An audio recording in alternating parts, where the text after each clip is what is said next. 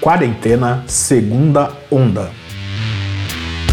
Toda terça-feira, um resumo das principais notícias e das pesquisas sobre a Covid-19 no Brasil e no mundo.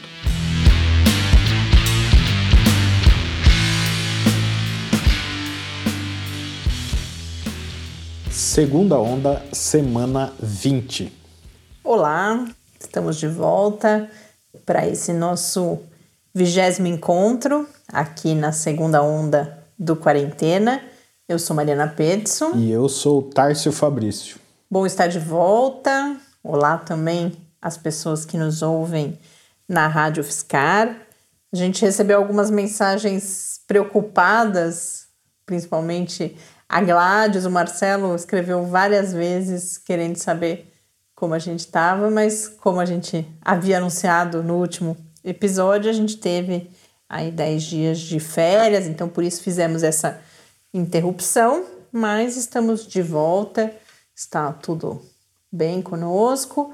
Um abraço também para Ana Luísa, que escreveu, ela que desejou boas férias, ela registrou a informação de que nós estaríamos em férias e fez, inclusive, mandou alguns textos para a gente, inspirou uma parte da discussão que a gente faz daqui a pouco sobre vacina, sobre eficácia das diferentes vacinas. O Luciano também mandou mensagem para a gente preocupado aí com o sumiço. Então, um abraço também para o Luciano, que deve ter escrito pelo Twitter, né? É. Por isso que eu não, não vi. E já que a gente falou de e-mail e Twitter, para você que ainda não sabe, eventualmente novos ouvintes, a gente espera seguir ganhando novos ouvintes ainda a, a essa altura de quarentena, né, que já está aí com nem sei quantos meses mais, mas mais de um, de um ano de programas, 20 edições só nesse ano, já em 2021, em que a gente passou a fazer o programa semanalmente. Já estamos, portanto, na vigésima semana, já ultrapassamos aí metade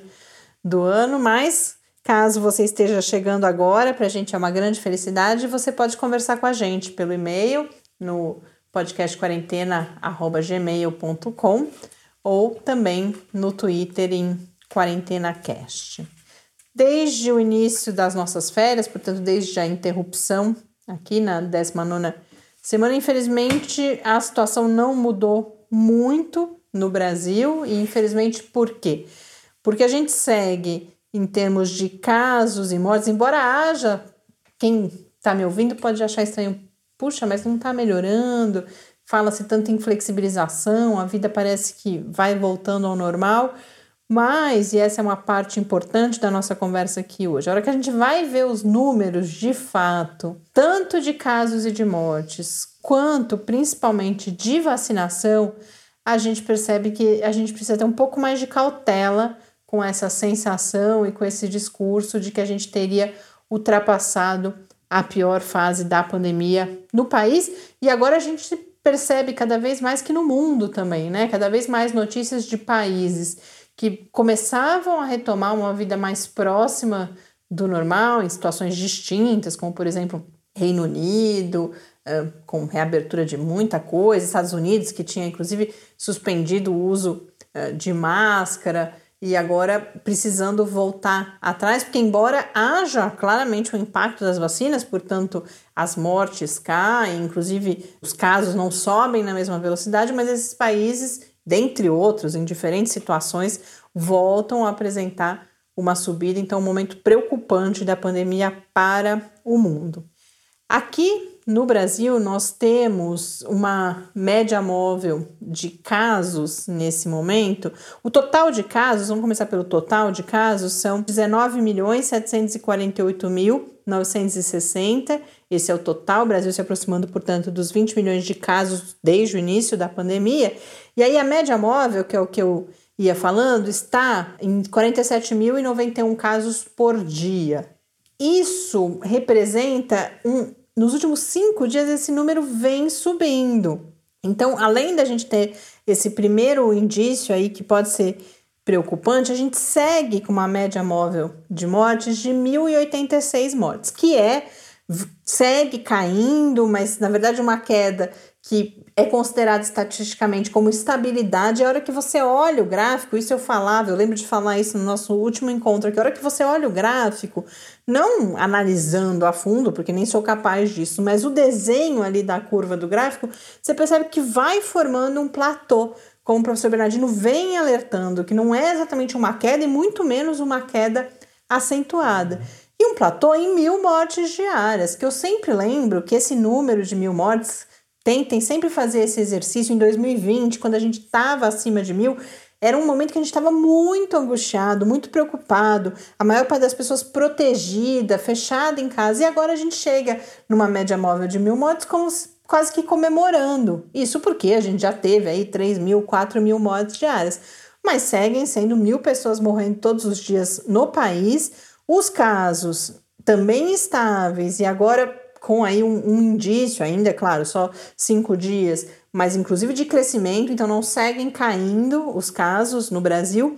E no total já são 551.906 pessoas mortas pela Covid-19 no país. Então lembrem-se também há quão pouco tempo nós é, houve, a gente viu não só aqui no quarentena, mas nos principais veículos de imprensa, aí uma comoção pelo marco das 500 mil mortes faz pouquíssimo tempo. E agora a gente está em 550 mil já. Daqui a pouco a gente vai estar tá em 600 mil.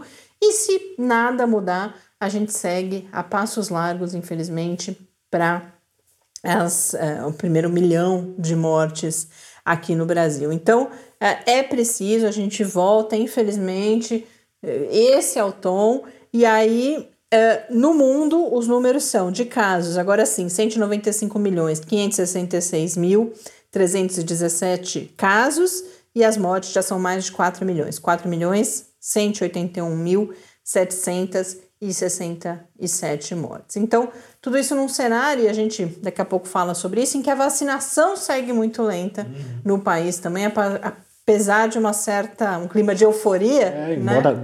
dá a impressão que está num ritmo acelerado tal, mas não é bem assim, né?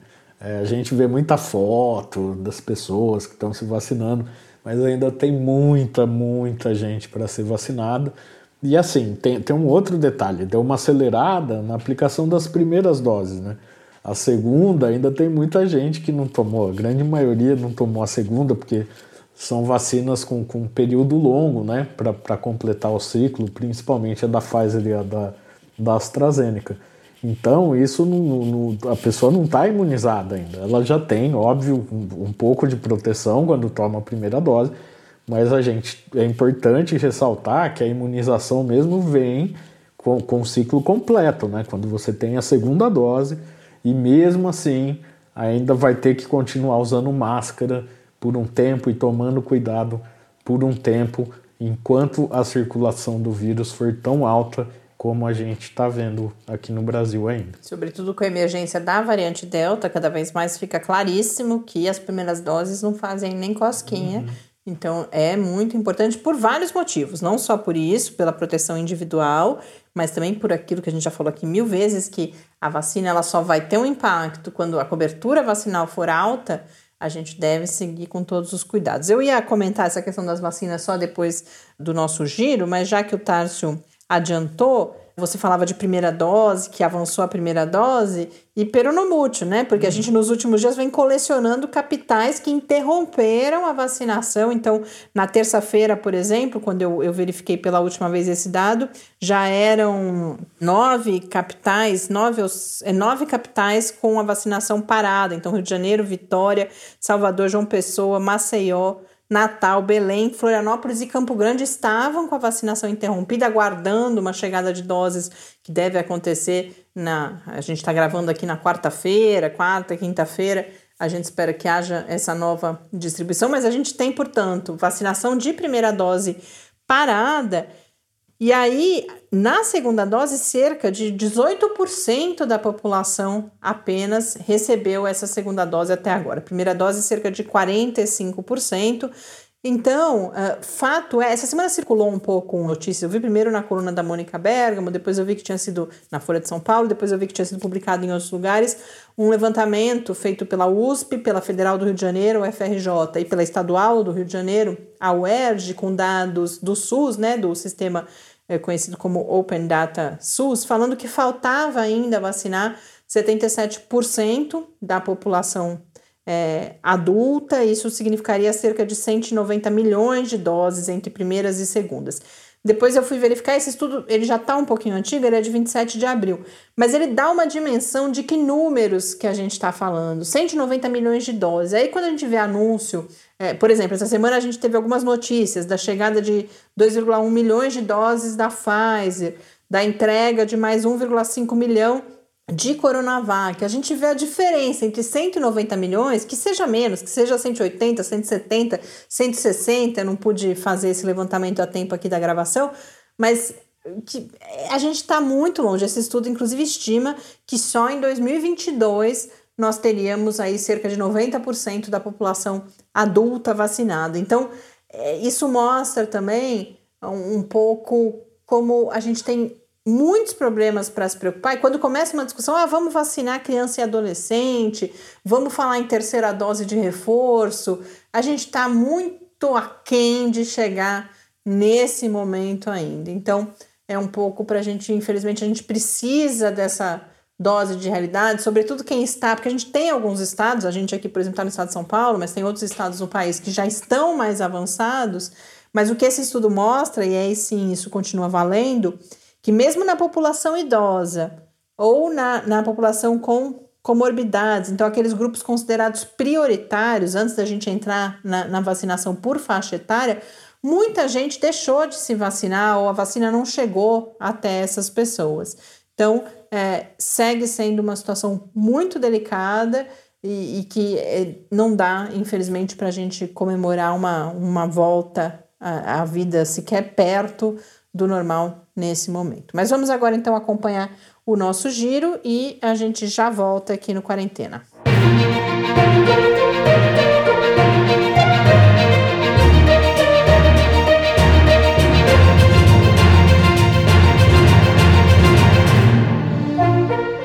em Serrana, o Instituto Butantan iniciou uma nova fase do estudo de vacinação em massa contra a Covid-19.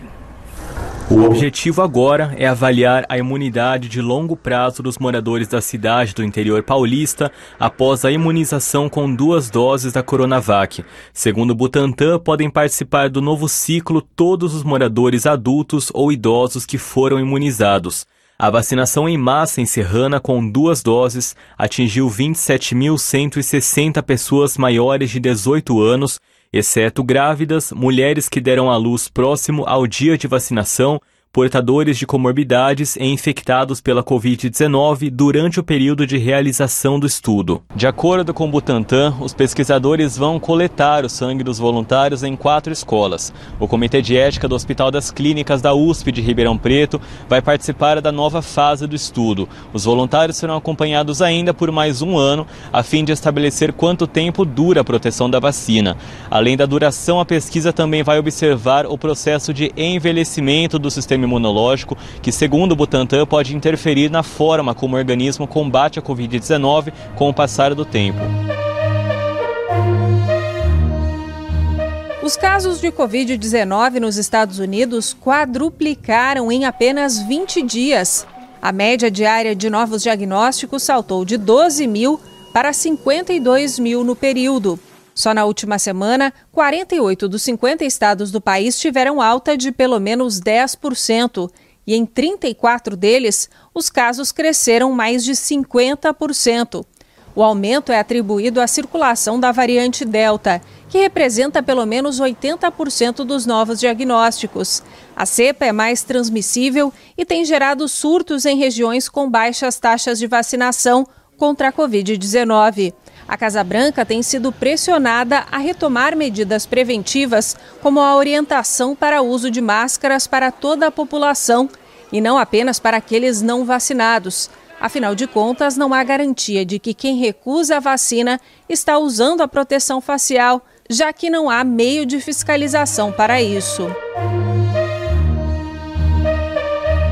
Tóquio registrou o maior número de casos de Covid-19 em um único dia desde o início da pandemia. Nas últimas 24 horas, foram mais de 2.800 casos. As autoridades japonesas pediram aos hospitais que preparem mais leitos para a chegada de pacientes infectados com coronavírus. Apesar disso, o primeiro-ministro do Japão afirmou que o recorde de casos não é um problema para os Jogos Olímpicos e disse também que não há preocupação com o possível cancelamento do evento. O premier pediu aos moradores de Tóquio que se concentrem em trabalhar de casa para diminuir o movimento de pessoas. Até o momento, o Japão já registrou mais de 880 mil casos e cerca de 15 mil mortes pela Covid-19.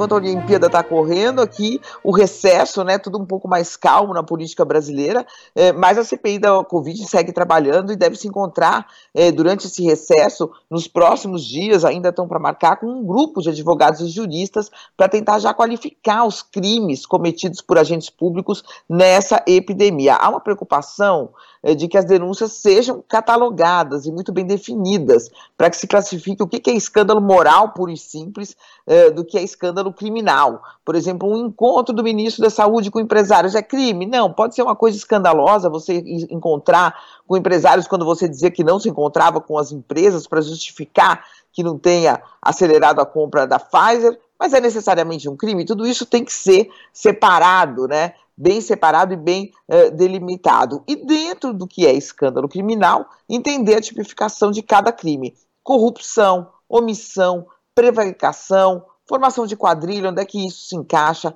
É, por exemplo, um exemplo, fazer propaganda de remédio que não funciona, é crime. Que tipo de crime que é? Esse é um bom exemplo.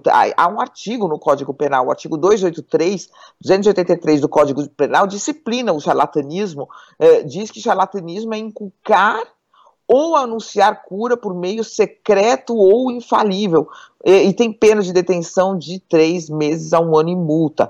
Né? Esse crime do charlatanismo, por exemplo, ele se consuma quando um agente noticia ou vende uma cura que não tem amparo em orientações técnicas comprovadas, em estudos comprovados, e apresenta solução que pode até causar dano à saúde pública. Uh, outra é fazer propaganda de algo que pode expor as pessoas a risco. Por exemplo, dizer que máscara não funciona. É crime, já que incentiva as pessoas a saírem desprotegidas e, portanto, as torna vulneráveis a, a se infectar pelo novo coronavírus. Que tipo de crime é? Ou é só uma opinião, né? Uh, onde é que acaba a opinião e começa o charlatanismo? Então, é, para isso é necessário conversar com os juristas para enquadrar e tipificar bem os crimes. A CPI, eh, como a gente sabe, ela vai fazer um relatório, vai encaminhar isso ao Ministério Público, que vai, portanto, iniciar investigações. Mas a CPI já tem que apontar os rumos e que crimes ela investigou. Bom, acompanhamos aí as principais notícias que dão um pouco esse tom, esse cenário que a gente a gente precisou, eu Tárcio, é, se atualizar também, né? Sempre que a gente tem férias, a gente, claro, segue acompanhando as notícias, mas não com a intensidade de é, quando... É bom que a gente dá uma desligada também de, de, de tanta coisa, notícia ruim, né? E por outro lado, aí tem esse exercício da gente, bom, agora a gente precisa botar o termômetro e entender em que momento que a gente está para compartilhar aqui com vocês. Então acho e que tá, as... e também estamos sem CPI, né? Por causa do, do recesso parlamentar, então está um pouco desanimado esse giro aqui, né? Das novidades. E aí uh, duas outras informações que eu queria trazer aqui antes da gente falar das de variantes também, mais duas informações ainda sobre vacinas que eu acho importante trazer aqui, novidades. Uma é a que dizem respeito a novas recomendações do Ministério da Saúde. Uma diz respeito às gestantes e puérperas, ou seja, mulheres que uh, tiveram uh, filhos há 45 dias, para que essas gestantes vacinadas na primeira dose com a vacina da AstraZeneca, a recomendação agora é que elas recebam na segunda dose preferencialmente vacina da Pfizer ou, na ausência de, da disponibilidade da Pfizer, a vacina da Coronavac. E porque a gente teve alguns é, efeitos adversos, particularmente em gestantes, com a vacina da AstraZeneca, e, portanto, houve uma interrupção da vacinação. Isso gerou bastante é, mobilização, porque a gente sabe que, particularmente no Brasil, a gente tem uma das maiores taxas de mortalidade por Covid-19 entre gestantes e puérperas. E agora, então, a recomendação é para que essas mulheres se vacinem no prazo previsto da primeira dose, que são as 12 semanas, né? Entre primeira e segunda dose previsto, o prazo previsto para a AstraZeneca, que depois de 12 semanas, então, elas sejam vacinadas preferencialmente com Pfizer ou, na ausência da Pfizer, a Coronavac. Por que isso? A Pfizer, a gente já tem alguns dados de mundo real de segurança dela em gestantes, porque ela foi a vacina, por exemplo, aplicada em, em, grande escala nos Estados Unidos, e aí já se coletou alguns dados com gestantes, e a Coronavac, porque é uma plataforma já bastante antiga e que se conhece a segurança dessa plataforma em mulheres gestantes. A gente está hoje aqui, fazia tempo que eles não participavam do programa também, nossos produtores Pepe e Bela estavam quietinhos, já se acostumaram com a rotina, mas agora Pepe se movimentou aqui. Então, se, se alguém ouviu um barulho, foi ele é, mudando a sua localização no estúdio. É bom explicar quem são o Pepe e a Bela, né? Para as pessoas que estão começando a ouvir a gente agora. Verdade. Na primeira temporada, em que a gente gravava diariamente, eles foram personagens importantes aqui. São dois cachorros, nossos cachorros, e que participam aqui, às vezes, da gravação do Quarentena. Então, formação de gestantes está dada. E aí, essa questão da, de duas vacinas diferentes é algo que é importante a gente comentar, que já tem estudos, agora a gente já teve o terceiro estudo publicado sobre essa combinação entre AstraZeneca e Pfizer, e que tem demonstrado bons resultados em termos de, de principalmente da titulação de anticorpos. E por que, que esses estudos foram realizados?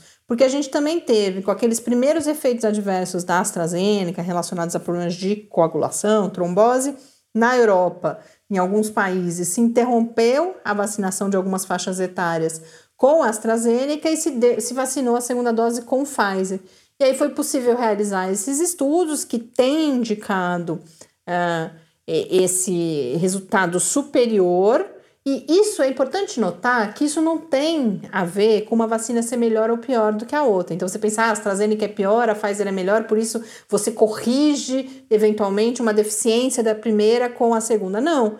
Isso já tem estudos para outras doenças, inclusive. São plataformas vacinais diferentes que resultam em respostas do nosso, do nosso organismo distintas e que muitas vezes a combinação dessas respostas acaba resultando em um, um resultado, resultando em um resultado, fui mais rápida do que você para ele já estava já tava na cara dele que ele ia me corrigir, mas acabam levando a um resultado superior. Então, esses estudos têm demonstrado isso, alguns países têm adotado porque, sobretudo porque é um caminho por exemplo, nesses casos em que você percebeu que uma determinada população é mais sensível a um determinado uh, efeito adverso, uma ocorrência não desejada, mas também em eventual escassez de vacinas, você facilita um pouco a logística se você pode vacinar, em vez de vacinar só com aquela mesma vacina, você pode aplicar outra que estiver disponível naquele momento. Mas aqui no Brasil, por enquanto, e em vários outros países, a única recomendação para essa combinação de vacinas é no caso das mulheres gestantes e puérperas. O anúncio foi feito com essa ressalva de que qualquer outra pessoa, isso deve ser registrado no sistema como erro de vacinação. Então, a gente precisa, a gente vai falar várias vezes sobre vacina aqui, que não, não é necessariamente, a discussão não tem sido nesse momento, ah, esse resultado é muito superior, ou a gente tem que ter esse resultado. Não, são possibilidades que vão se abrindo sobretudo para que a gente possa enfrentar as dificuldades, as carências desse momento em que há um desafio imenso de vacinar toda uma população, não só nacional, né, não só nacionalmente, mas em todo o mundo. Então, esses estudos vão sendo realizados e vão nos oferecendo alternativas. Esse não é o caminho ainda aqui no Brasil. E um, uma outra notícia, o mesmo é, é, é, aqui no Brasil a gente acaba tendo uma situação ainda mais complicada para entender essa profusão de informações que a gente tem sobre vacinas, porque a gente tem muitos estudos saindo e decisões que precisam ser tomadas antes que esse conhecimento, então, exista. Eu já, já fiz essa discussão aqui, né? Uma coisa é o, é o avanço do conhecimento científico, outra coisa são as políticas públicas que precisam ser adotadas nesse momento emergencial de pandemia. E como a gente tem também uma falta de coordenação central de quais medidas adotar, uma hora fala uma coisa, outra hora fala outra, fica tudo muito confuso. E um exemplo é o próprio intervalo da Pfizer. A gente teve aí a, nos últimos. Se a gente tivesse gravado ontem o podcast, eu falaria: olha, em breve a gente deve ter a redução do intervalo entre primeira e segunda doses da Pfizer para 21 dias. Porque o Ministério da Saúde tinha anunciado isso, o ministro da Saúde, Marcelo Queiroga, falou isso explicitamente, ontem era esse o tom. Aí hoje já se fala que isso só deve acontecer quando toda a população adulta, ou seja, com mais de 18 anos, estiver vacinada. E se prevê que isso aconteça, na melhor das hipóteses, em setembro. Então, eu fico pensando, nós, por exemplo, que tomamos, tomamos é, se a gente tivesse, que, quem tomou, a gente com 40 e poucos anos, tomou o Pfizer ou AstraZeneca, essa vacina que tem um intervalo de 12 semanas. Em setembro, essas 12 semanas praticamente já, já estarão completas. Então, isso não, não muda muita coisa para boa parte da população adulta, ao menos para essa população, por exemplo, com mais de 40 anos, que eu consigo perceber claramente, porque a nossa faixa etária, a gente foi é, vacinado e estava acompanhando quanto daria se tomasse uma ou outra vacina. Mas gera uma certa confusão, porque é isso. Ontem ia diminuir para 21 dias, é claro que já fica todo mundo ansioso. Puxa, como, como que eu vou saber então quando é que eu vacino, quando é que eu não vacino? Agora já se falou que isso só vai mudar em setembro. Então, por enquanto, continua valendo o intervalo de 12 semanas para Pfizer. E é, é importante destacar que por que, que eu, então isso é um pouco essa coisa de ontem falar uma coisa, hoje falar outra, vai para o lado que eu disse de uma falta de uma coordenação, uma falta de uma instrução clara para a população.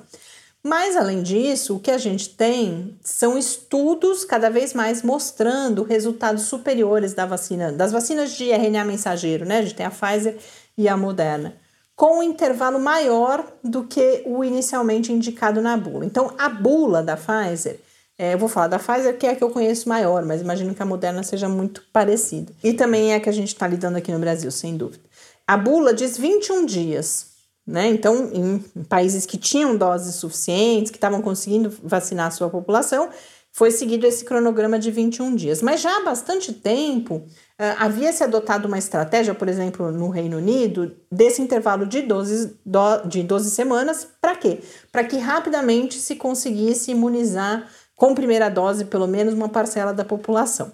E agora começam a sair alguns estudos, o, o mais recente é justamente de que sim, a resposta imune é melhor com uma dose aumentada, mas os pesquisadores falam num certo momento ideal aí que não seria nas 12 semanas e sim com 8 semanas. E por quê? Porque a partir daí começa a cair essa titulação de anticorpos, não se sabe o papel que as células T seguem, entendo, mas é, poderia haver uma vulnerabilidade, além das variantes, né? Poderia ter aí uma vulnerabilidade maior nesse depois. Período, né? Portanto, o recado é: funciona, não é que, ah, porque está dando 12 semanas não funciona. Funciona, são estratégias que vão sendo adotadas, um conhecimento que vai sendo produzido e que vai informando essa tomada de decisão. Mas tudo isso que a gente falou até agora, desde o começo, em grande medida, nos mostra a importância de, mesmo após a primeira dose, seguir com todas as medidas, inclusive para quem pode, o isolamento em casa, porque se mesmo após a segunda dose, num país com uma transmissão tão elevada quanto a gente tem aqui no Brasil, o risco segue existindo, muito mais, especialmente diante da variante Delta, apenas para as pessoas vacinadas com a primeira dose, tá? Então, esse foi um, um resumo. Queria falar da Coronavac ainda, mas vamos dar uma respirada. Vou chamar a conversa com o professor Bernardino, que fala, inclusive, sobre a, a variante Delta aqui no Brasil. Só para introduzir, eu ia falar com mais detalhes sobre isso, mas não vou, já estou vendo aqui, estou controlando o tempo hoje. Quero falar de tanto da Coronavac quanto de inequidade né, entre diferentes países. Então, vou guardar esse tempinho, mas só para introduzir a conversa que eu tive com o professor Bernardino, a gente tem acompanhado nas últimas semanas com maior rapidez a chegada da variante Delta no Brasil, variante que já é predominante no mundo. Há uma preocupação muito grande pela alta transmissibilidade, então a gente tem justamente vários países que tinham de alguma forma controlado a pandemia e que estão com alta cobertura vacinal, sofrendo com a, a Delta e a Delta vai então rapidamente se instalando, mas ainda é proporcionalmente, ela está em cerca de 12% é, dos casos aqui é, no Brasil, sendo que em outros países já é muito mais alto. Mas, por exemplo, ela passou de 2,1% para 12% em apenas quatro dias. Entre 13 e 17 de julho, essa porcentagem da Delta passou de 2,1% para 12%. Mas há toda uma reflexão dos pesquisadores se a P1, por ser tão transmissível, também vai segurar ou não Delta. Então eu conversei sobre tudo isso com o professor Benatini e, sobretudo, sobre esse momento atual da pandemia aqui. Vamos acompanhar. Perguntas e respostas sobre a Covid-19. Bernardino, estamos de volta depois de, desse intervalo de duas semanas. E para a gente começar a nossa conversa, então acho importante a gente atualizar, ouvir você sobre o cenário da pandemia do Brasil, no Brasil nesse momento, porque segue um discurso de, de queda, de que eventualmente estaríamos entrando numa fase mais confortável, mas fato é que a gente segue com uma média móvel de mais de mil mortes diárias. Então, uh, para a gente esquentar aqui, queria ouvir você sobre como que você vê esse momento que a gente vive, tanto em termos dos números, né, da situação, mas do que vem sendo feito e, e de como isso é debatido nos diferentes espaços aí no Brasil. Pois é, Mariana, o que vem acontecendo é o seguinte: mundo afora, a pandemia tem ganhado cada vez mais uma heterogeneidade entre os diversos países. É, e isso vem sendo influenciado por vários fatores. O tipo de variante predominante no país, é, a cobertura vacinal de cada país, então, assim, se eu pegar o mundo de uma maneira global, o que, que o mundo fez? Fez uma queda, fez uma ascensão novamente do número de novos casos, e agora está começando a entrar num platô, num platô ainda alto de casos no âmbito mundial. É, existem países que estão aumentando casos e mortes, países que estão aumentando casos muito e aumentando pouco mortes, tem países que têm declinado tanto casos quanto mortes, então isso tem variado muito e as desigualdades é, internacionais e interregionais têm colaborado para a ampliação dessa heterogeneidade da, da, das curvas epidêmicas em relação a cada país. No caso do Brasil, por exemplo, né, a gente começou a experimentar aí entre a última semana de junho e a primeira quinzena de julho uma queda acelerada do número de casos, menos acelerada do número de mortes, e esse, esse ritmo de desaceleração ele já diminuiu. Ele continua caindo o número de casos no Brasil, mas num ritmo menos acelerado do que, do que o anterior.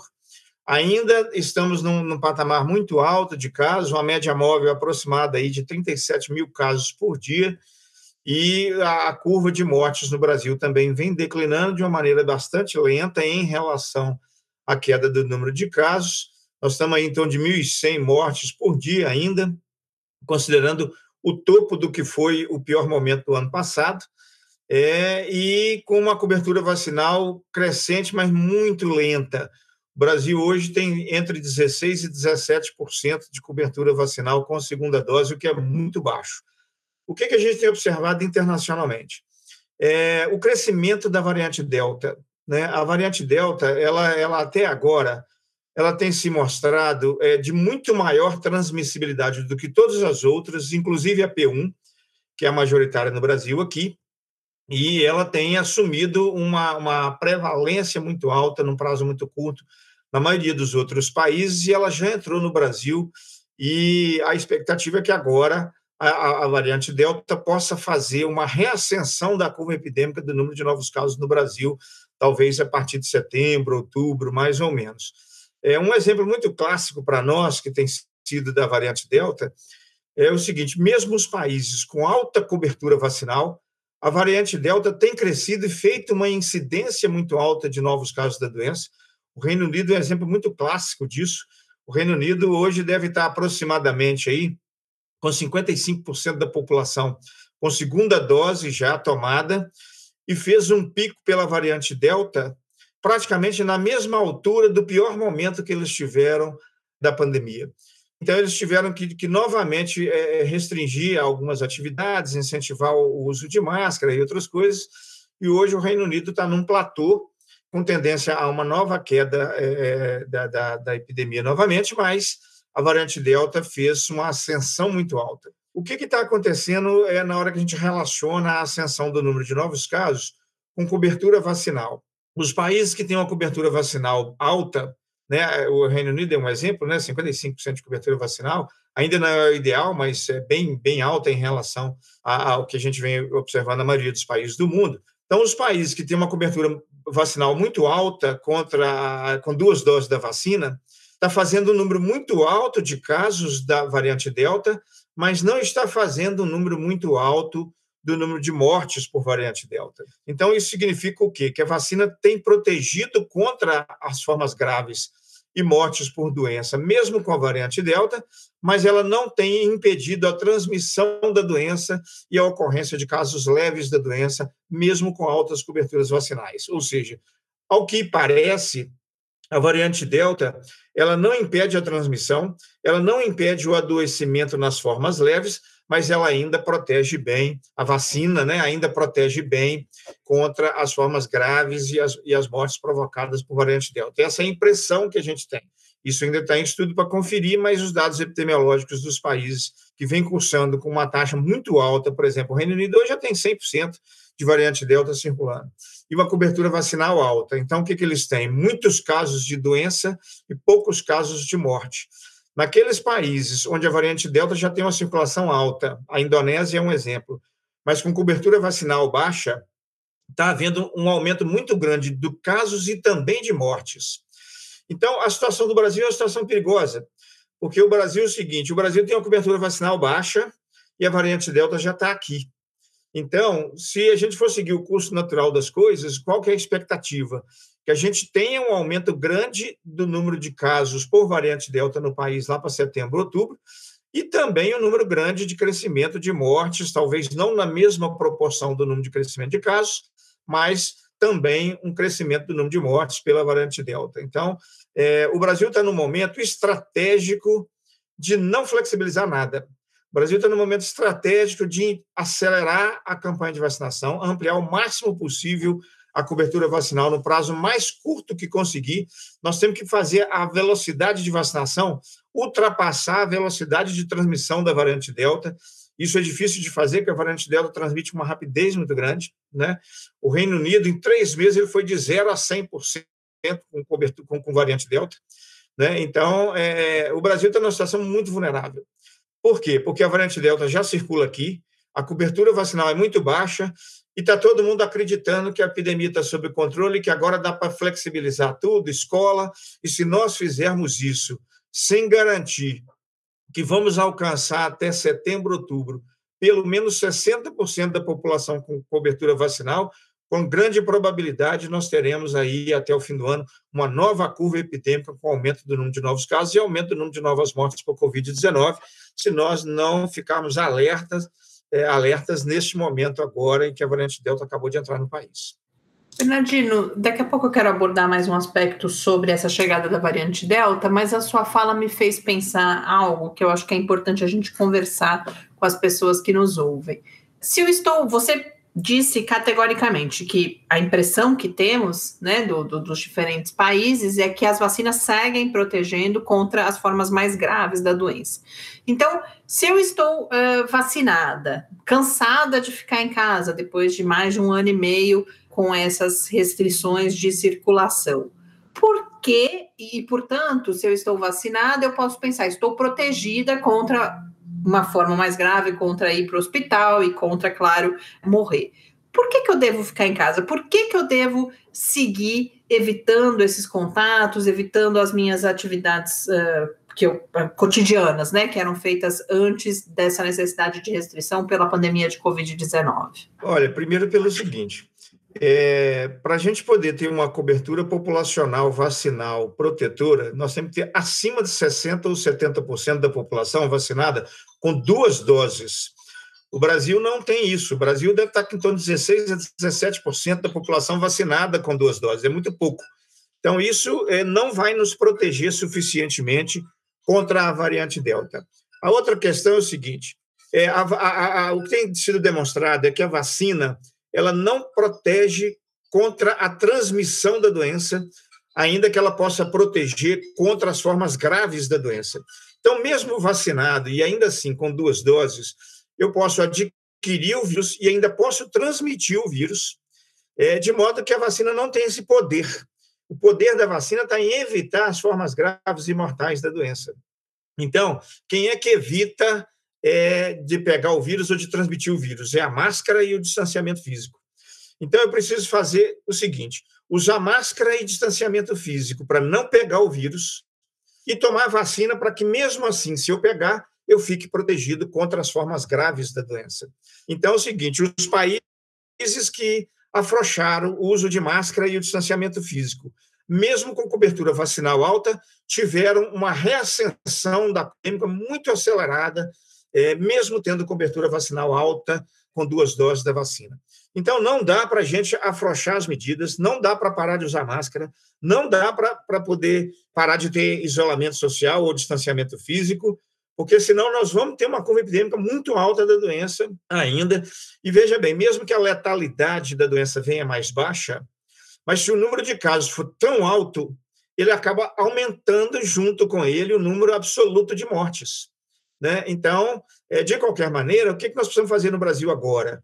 É intensificar as medidas de isolamento, de distanciamento físico e de máscara e acelerar o mais rápido possível a cobertura vacinal com duas doses. Porque se nós não fizermos isso, nós vamos aumentar novamente, com grande probabilidade, aí, é, o número de casos e o número de mortes por Covid-19 no país.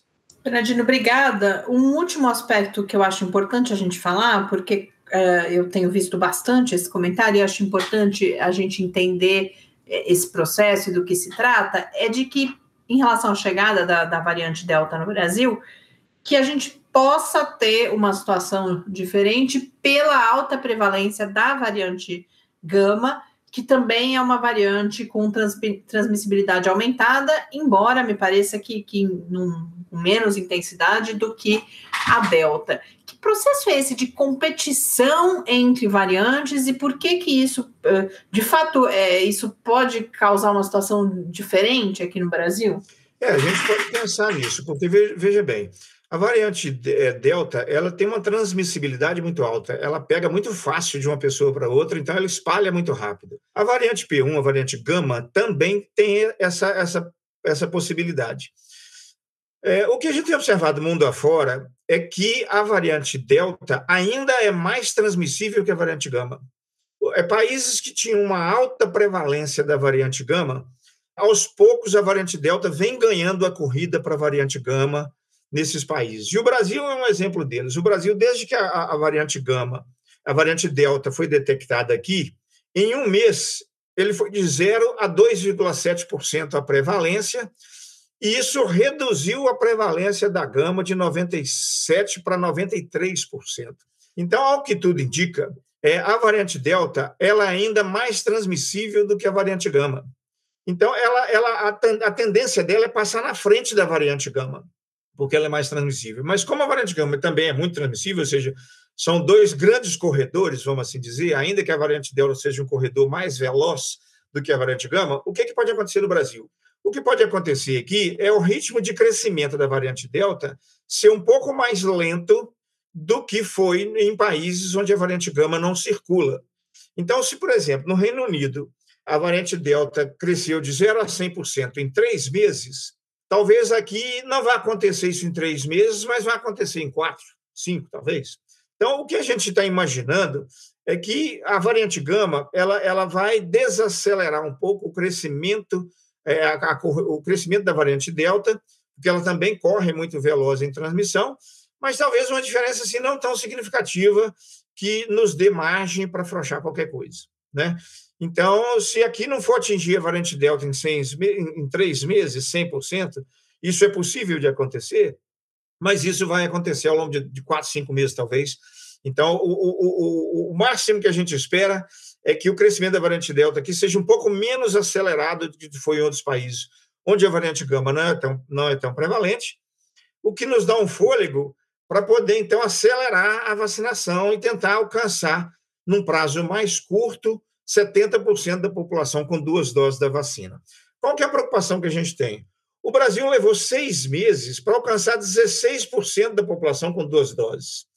Ora, nós vamos conseguir, então, agora jogar essa cobertura vacinal de 16% para 70% em dois, três meses para frente? É improvável que nós vamos conseguir fazer isso. Então, se nós não fizermos isso, a variante Delta vai correr na frente da vacinação, e aí é onde está o perigo da gente fazer um novo pico de onda epidêmica alto de casos e de mortes no Brasil, aí talvez lá para setembro e outubro é o que nós estamos esperando. Queiramos que isso não aconteça, queiramos que consigamos vacinar com muita velocidade, é, com duas doses no mínimo, é, o máximo que a gente puder da, da população brasileira, mas o que, que concorre contra isso? é esse discurso de que agora nós podemos afrouxar tudo, agora nós podemos flexibilizar a máscara, agora nós podemos abrir escola. Isso aí vai correr a favor da variante Delta. Isso vai ser um combustível acelerando a circulação da variante Delta e nos colocando numa situação preocupante. Muito bom, Bernardino. Acho que a gente tem que manter é, dessa sua mensagem, essa questão da, da a clareza de que a gente tem uma oportunidade nesse momento.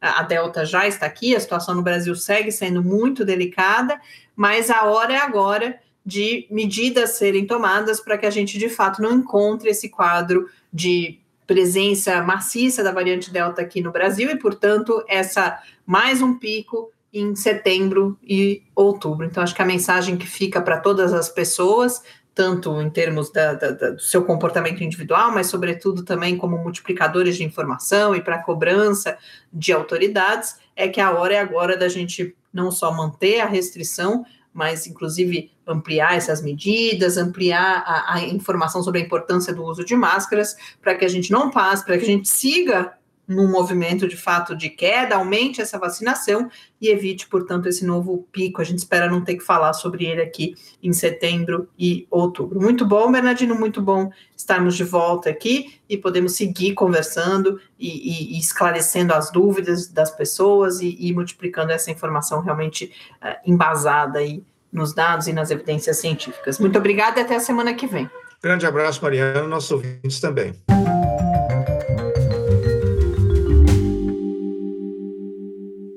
Volta aqui no quarentena, eu queria então reforçar o quanto essa conversa com o professor Bernardino nos dá. Ela pode parecer às vezes um pouco é, muito alarmista, ou a gente fala, puxa, mas o que, que a gente faz?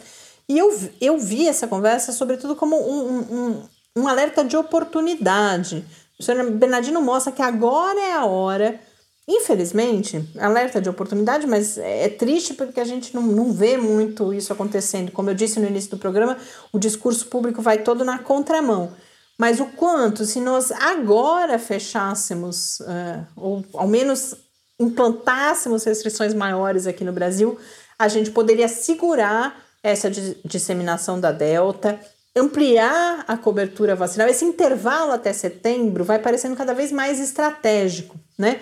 Tanto pela chegada da Delta, quanto por essas previsões relativamente otimistas de que até lá a gente tenha vacinado uma grande parte da população adulta. E quanto a gente poderia mudar a nossa história, mais uma vez a gente tem uma chance, a gente tem que entender assim, é mais uma chance de mudar a nossa história. Infelizmente não é isso que a gente tem visto, o discurso é todo eu falava antes, a gente com essa falsa sensação, essa euforia, puxa, a vacinação está acelerando e, e, vai abrir por causa disso. A gente tem visto aqui no estado de São Paulo, eu falei antes, agora teve um novo anúncio, a notícia vem sempre de, ah, adiantou a vacinação em agosto, acho que é, já vai vacinar criança e adolescente. Esse discurso sempre vem acompanhado do discurso de flexibilização. Então é importante a gente ficar alerta. É claro, cada um individualmente se fica feliz e é emocionante mesmo chegar o dia em que a gente se vacina, mas a gente precisa ser crítico com esse tipo de discurso, porque vai criando na gente mesmo, e todos nós somos vulneráveis a isso, essa sensação de estarmos em um momento diferente daquele em que realmente estamos. E eu acho que essa conversa com o professor Bernardino nos alerta, é, sobretudo, disso. Bom, como eu disse inicialmente, a Ana Luísa mandou alguns textos para a gente pedindo um comentário que eu acho muito importante fazer. Então, agradeço demais a Ana Luísa pela mensagem que ela mandou, porque é um tema que, que segue muito debatido e debatido de uma forma bastante perigosa que é a questão de comparação de eficácia entre vacinas, as pessoas querendo escolher a vacina que toma. A gente vê vários estados adotando medidas, por exemplo, de não divulgar antes qual é a vacina. A pessoa tem que ir no posto, tem que chegar ali na, na com a agulha no braço e ela vai saber qual é a vacina. É, e se São, ela não tomar, Paulo, ela é punida, é, inclusive. É, em São né? Paulo, por exemplo, já foi aprovado, né? Que quem tiver na fila e chegar na hora da vacina e quiser escolher, vai dançar e ficar por último da fila, né? Vai ter que tomar depois que todo mundo tomar. Então, eu acho que é, são medidas importantes, né?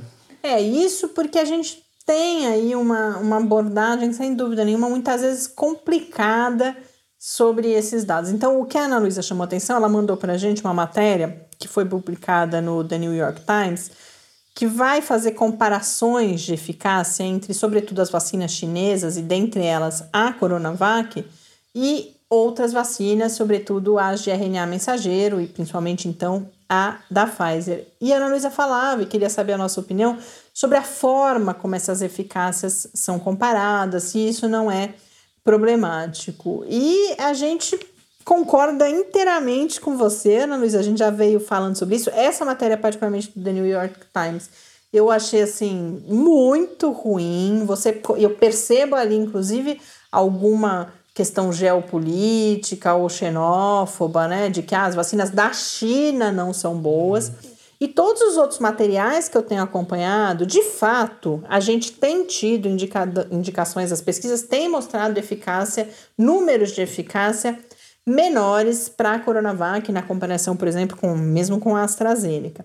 Mas todos os textos, ou a maior parte dos textos sérios que eu tenho lido sobre isso, vão alertar para necessidade de cuidado. E aí por vários motivos. Um deles é porque a eficácia entre essas vacinas ela não é comparável. A gente já falou sobre isso várias vezes aqui, não vou me aprofundar hoje. Mas além disso, a gente tem, primeiro, e aí a própria Ana Luísa depois nos recomenda um outro texto, que esse eu já compartilhei, inclusive, ah, no Twitter do Quarentena, que é em um blog sobre medicina baseada em evidências, do Luiz Correia, que é um professor uh, nessa área, que é, é, muito elucidativo esse texto que ele publica lá. E uma das coisas que eu achei mais interessantes que eu não queria deixar de comentar aqui é que ele vai falar da diferença entre eficácia e efetividade.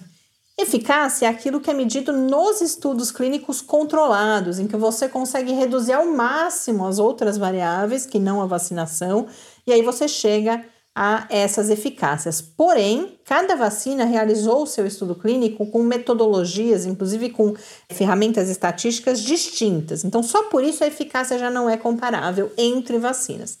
Para além disso, o que ele vai chamar então, vai dizer que é a efetividade, ele usa um conceito que eu achei muito interessante.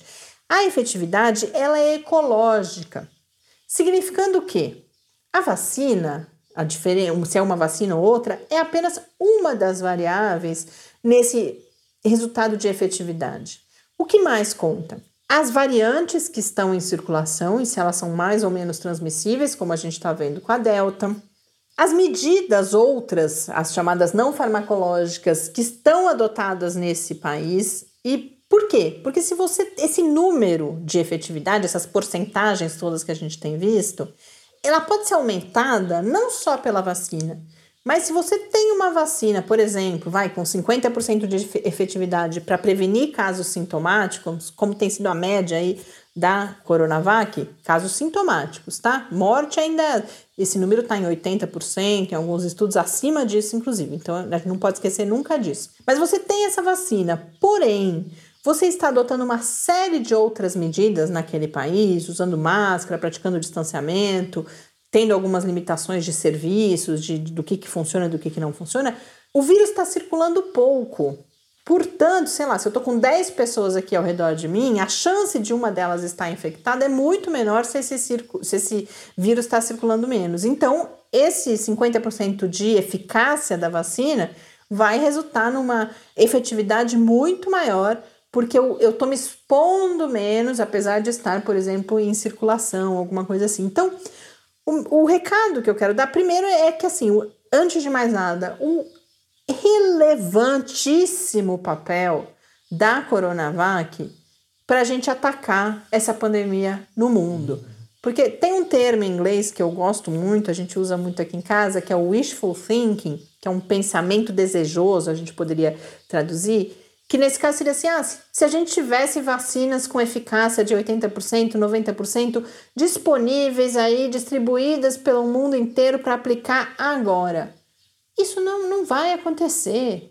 A gente fala rapidamente daqui a pouco de inequidade, não é isso. E não é tanto porque os países, infelizmente, falharam em, em ter de fato uma plataforma mais solidária, mais voltada à equidade, mas também porque vacinas, por exemplo, como a da Pfizer, tem todo um contexto aí de produção que vai desde questões tecnológicas até questões de fato econômicas, da indústria farmacêutica, que vai ter um número X de doses. E essas doses vão custar Y. E Y é um valor muito mais alto do que as vacinas Coronavac, por exemplo, ou a própria AstraZeneca. Então não, não vai ter Pfizer. E, portanto, a gente tem que lidar não com o wishful thinking, com o pensamento desejoso, e sim com a realidade. E na realidade, o que a gente tem é uma vacina segura, uma vacina com uma eficácia dentro daquilo que estava previsto como necessário para que ela pudesse ser usada, equiparável a várias outras vacinas que a gente conhece, como por exemplo a da gripe, e disponível. É isso que a gente precisa. A gente precisa de uma vacina segura, de uma vacina que funciona, e a Coronavac funciona, assim como todas as outras que estão sendo aplicadas aqui no Brasil, e que está no posto, e que está no braço das pessoas, que vai nos ajudar, se num primeiro momento, menos a conter a transmissão, mas a cada dia está salvando milhares de vidas, porque disso ela está protegendo e as vacinas estão protegendo. Então, da morte, a gente vai proteger dessa forma.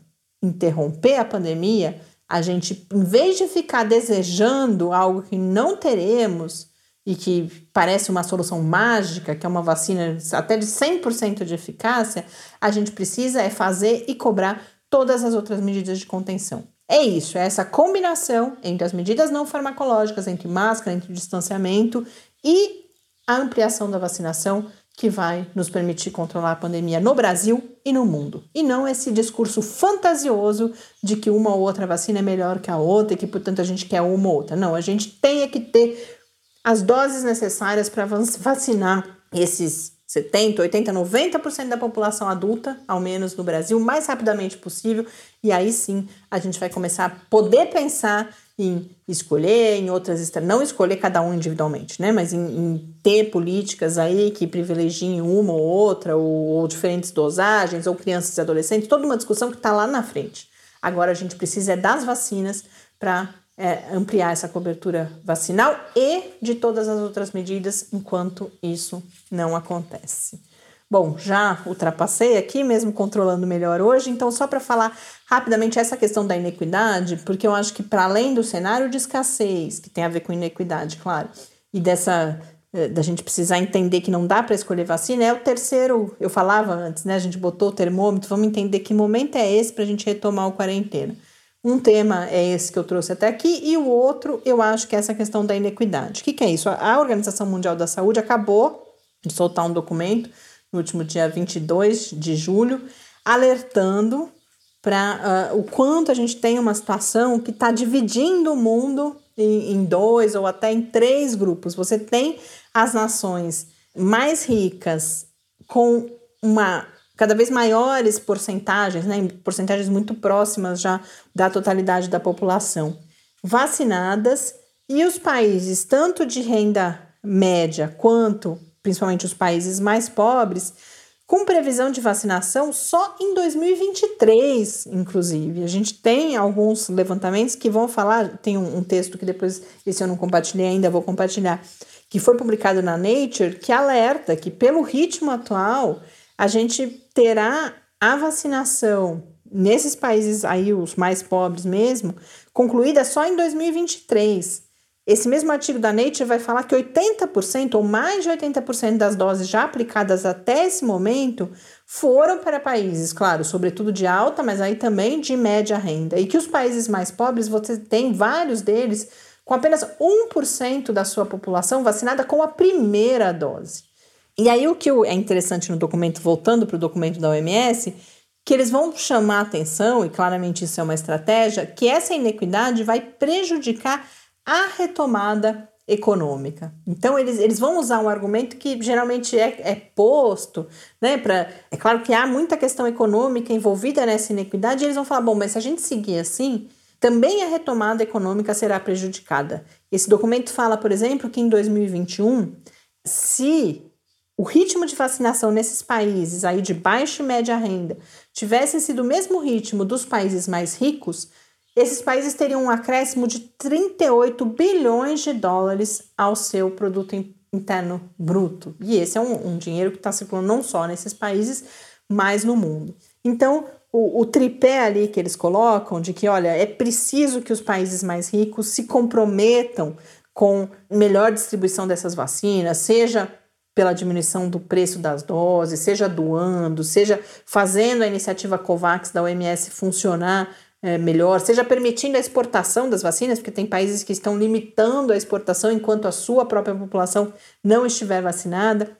E aí o, o documento e o, o Tedros Adhanom, que é o diretor-geral da OMS, deu esse recado, falam que esse é o caminho, melhor caminho, o único caminho, tanto em termos epidemiológicos, porque tem toda aquela história, só estaremos seguros quando todos estivermos vacinados, econômicos, que é o que eu colocava antes, e aí vem o terceiro ponto que a gente não pode esquecer. E moralmente, é claro que é esse o caminho que a humanidade deve seguir.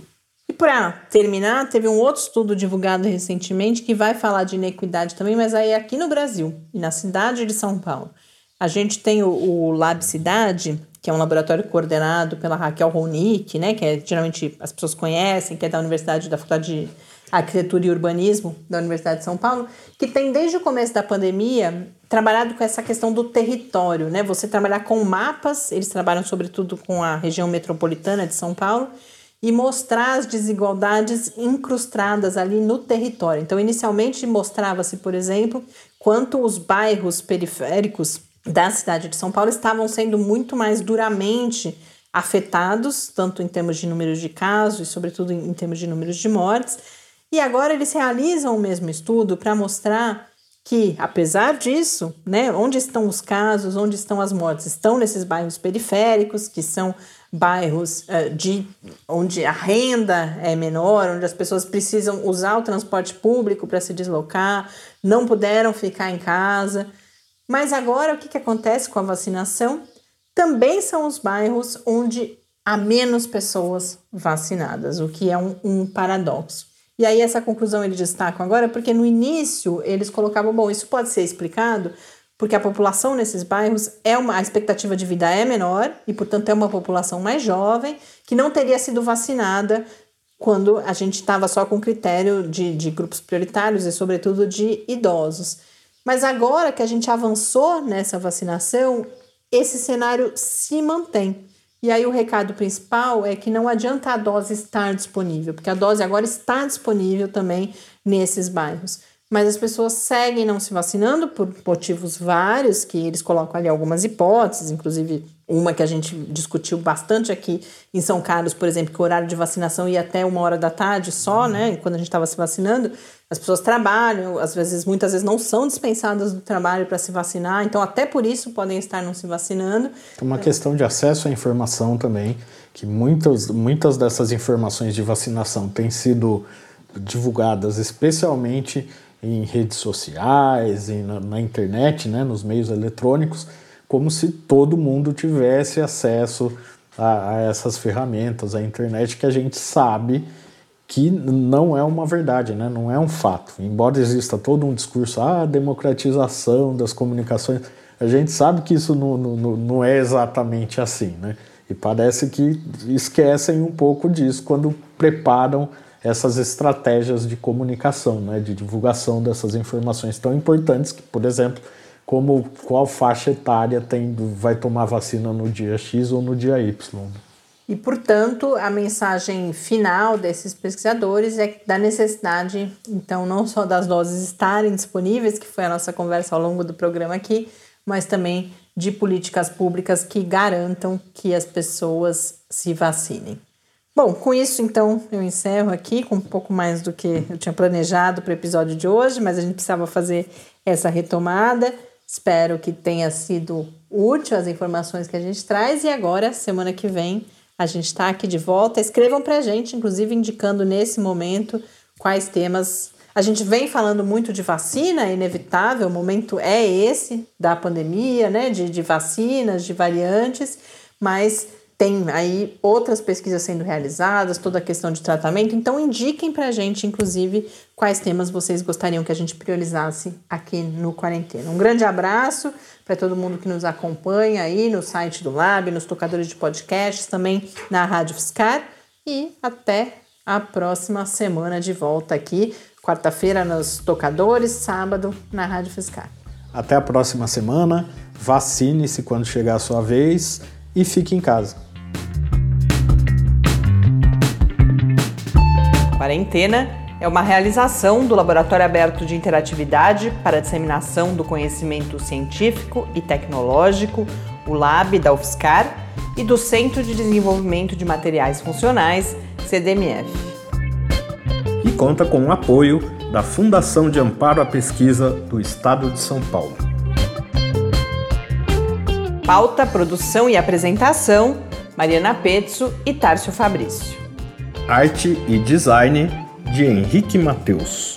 Desenvolvimento Web, Eduardo Martins. Edição de áudio, Lucas Stefanuto.